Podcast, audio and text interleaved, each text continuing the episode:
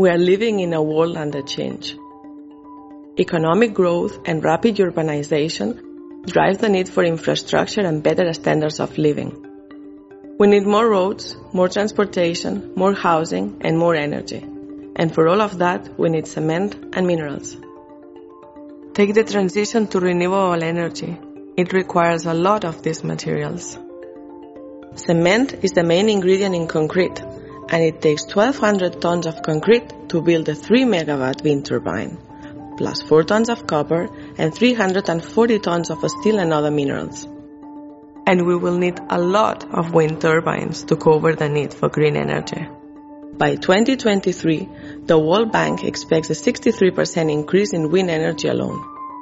Minerals and cement are needed for the green transition, delivering the raw materials used for houses, electric cars, digital infrastructure, and solar energy.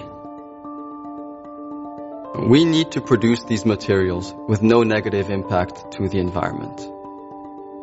We are already doing things the right way. We have enabled our customers in cement to substitute more than 80% of their fossil fuels with waste fuels.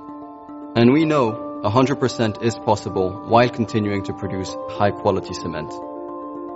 We have discovered solutions that reduce NOx emissions by up to 60%. Combined with our other products, cement producers can reduce NOx emissions even lower than the tightest regulation limits.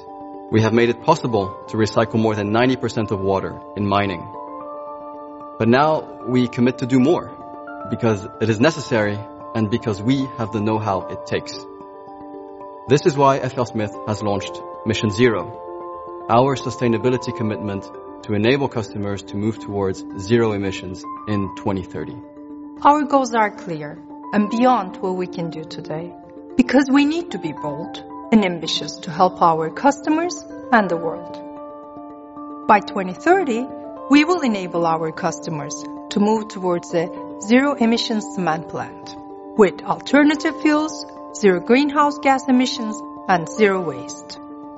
And a zero emissions mine process with zero water discharge, zero greenhouse gas emissions, and zero energy waste. How will we get there? Well, we have some ideas, and some are out there already. But we need more collaboration, more brain power, and more ideas to do it. We will keep our focus on innovation, on partnerships, and on solutions that enable our customers to move towards a sustainable future for cement and mining.